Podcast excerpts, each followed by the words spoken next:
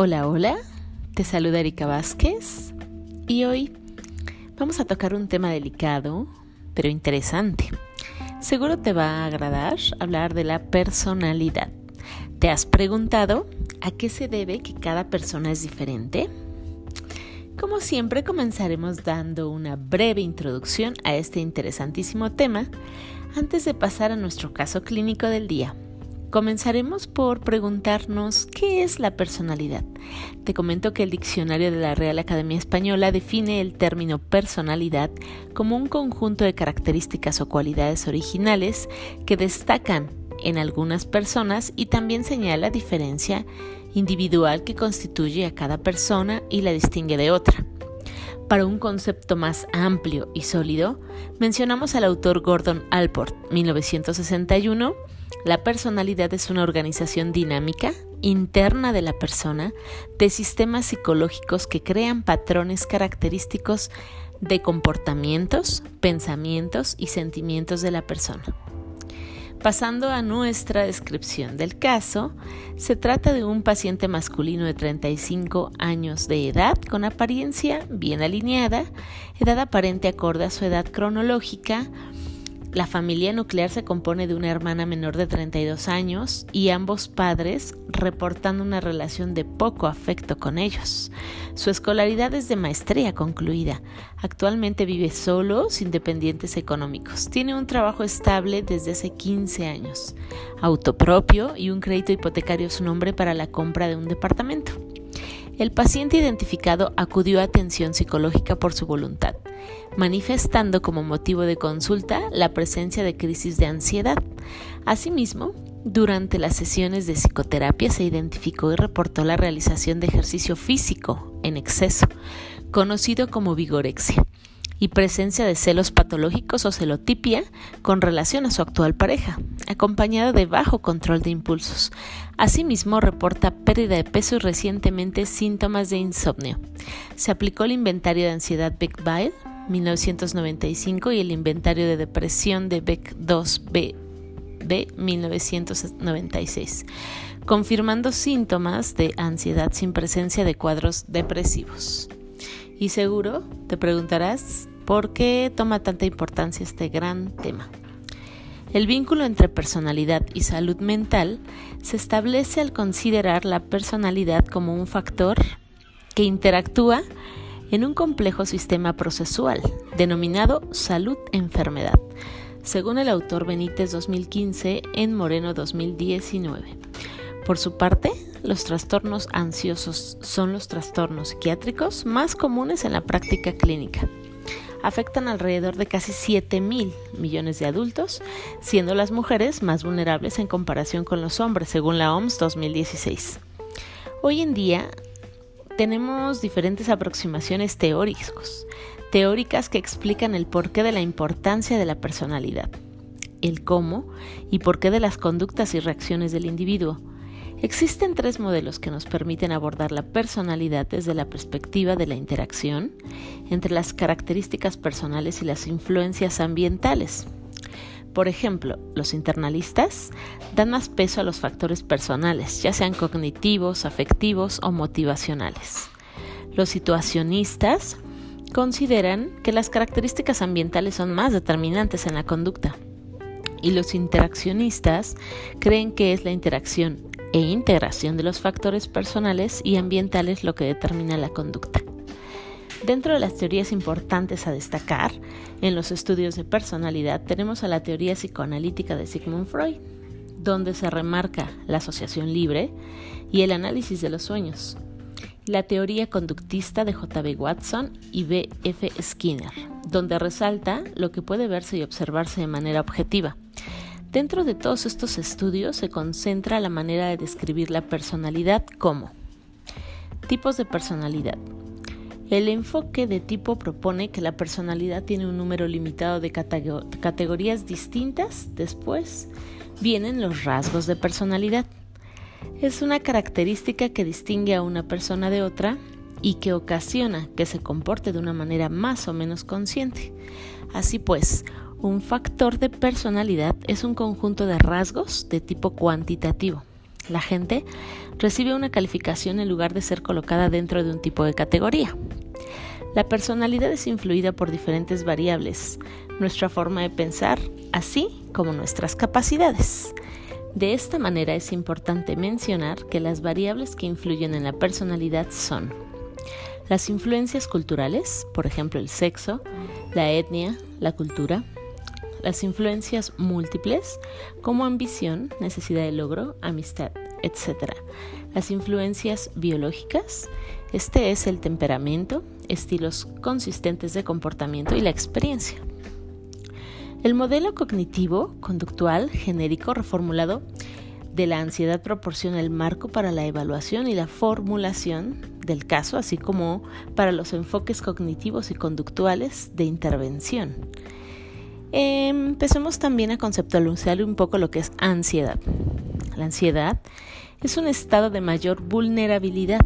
La perspectiva de la ansiedad se centra en el concepto de vulnerabilidad de Beck, Emery y Grenberg, 1985. Definían vulnerabilidad como la percepción que tiene una persona de sí misma, como objeto de peligros internos y externos sobre los que carece control, o este es insuficiente para proporcionarle una sensación de seguridad.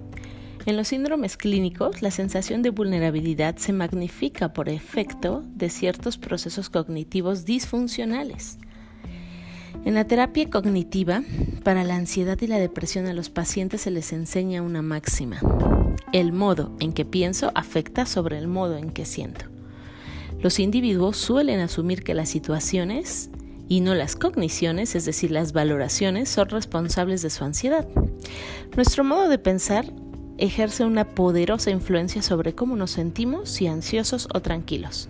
Esta valoración primaria de la amenaza conlleva una perspectiva errónea que sobreestima enormemente la probabilidad de que se produzca el daño y la, gravedad percibida del mismo Rachman 2004. Beck y Grenberg, 1988, señalaban que la percepción de peligro acciona un sistema de alarma que conlleva procesos conductuales, fisiológicos y cognitivos primales que evolucionaron a fin de proteger nuestra especie de los daños peligros físicos.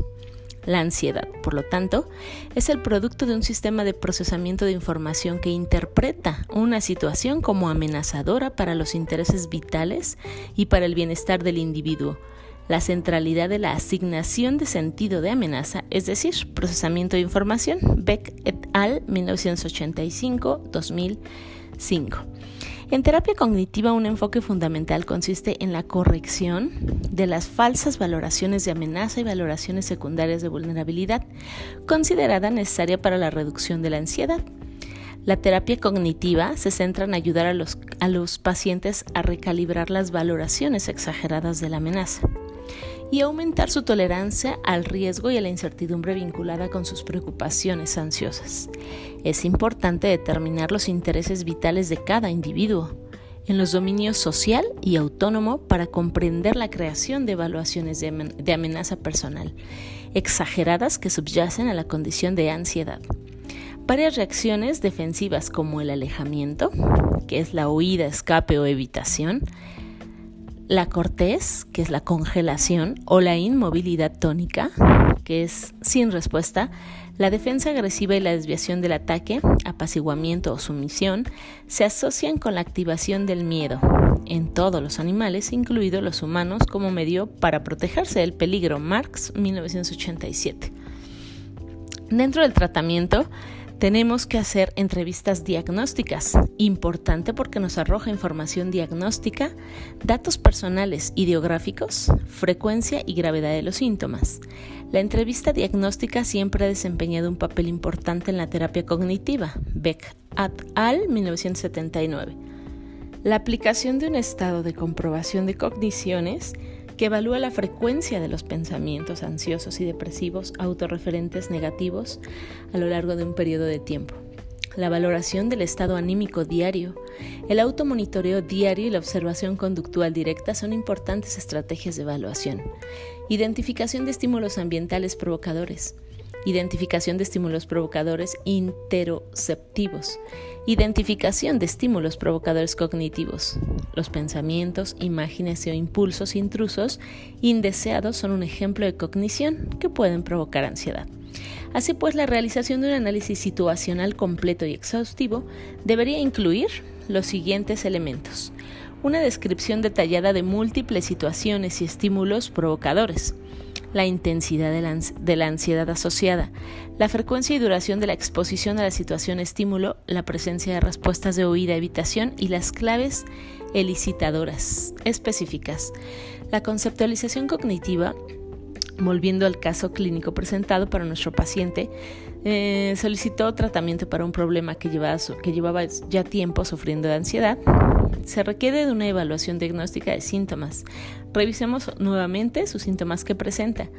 Presencia de crisis de ansiedad, realización de ejercicio físico en exceso conocido como vigorexia, presencia de celos patológicos o celotipia, bajo control de impulsos, pérdida de peso e insomnio. Sigal Williams and Trasdale 2002 describen una intervención grupal breve de ocho sesiones para aquellos individuos que se recuperan, además también de una depresión mayor y que tiene la finalidad de reducir las recaídas depresivas y de ansiedad mediante el entrenamiento de enfoques de conciencia plena que ayudan a los individuos a descentrarse de su pensamiento negativo. Lo principal es que tenga aceptación, una desvinculación cognitiva. Self como contexto, estar presente, ubicar sus valores y tener una acción comprometida para con el tratamiento. Objetivos del plan del tratamiento es des descatastrofizar su malinterpretación y creencias maladaptativas sobre su miedo o celotipia y la consecuencia, realización del ejercicio físico, que es la vigorexia. Modificar la creencia de que la ansiedad en contextos sociales debe controlarse porque llevaría a resultados negativos directos como la incompetencia social, es decir, revalorar la probabilidad y gravedad de la amenaza reducir la evitación y aumentar la exposición a situaciones sociales ansiosas, eliminar las estrategias mal adaptativas defensivas de afrontamiento como bajo control de impulsos, confiar en la respiración profunda y la autorracionalización centrada de convencerse a sí mismo de que no existe amenaza, reducir los efectos negativos de la preocupación por sentirse ansioso cada vez que se anticipa el factor predominante de la ansiedad, mejorar la asertividad y otras destrezas de comunicación verbal a interactuar con su pareja y familia. Dentro del tratamiento está dirigir la entrevista diagnóstica, evaluar el perfil de síntomas, perfil de activación inmediata de ansiedad, como es el análisis situacional, evaluar los primeros pensamientos aprensivos, activación autonómica percibida, respuestas defensivas automáticas y errores cognitivos de procesamiento, el perfil de respuesta elaborativa secundaria, que es evaluar respuesta de afrontamiento, evaluar la función de búsqueda de seguridad, identificar los enfoques constructivos adaptativos y evaluar la función de la preocupación. Los principales objetivos de las intervenciones cognitivas es cambiar el foco de la amenaza, modificar la amenaza, la vulnerabilidad, las valoraciones y creencias sesgadas, normalizar el miedo y la ansiedad, fortalecer la eficacia personal, enfoque adaptativo hacia la seguridad. Para esto, cito como bibliografía a Beck et AT 2013, Terapia Cognitiva para Trastornos de Ansiedad, Descle de Brouwer. Reyes Ticas, JA 2010, Trastornos de Ansiedad, Guía Práctica para Diagnóstico y Tratamiento, Biblioteca Virtual en Salud. Muchas gracias por escucharme.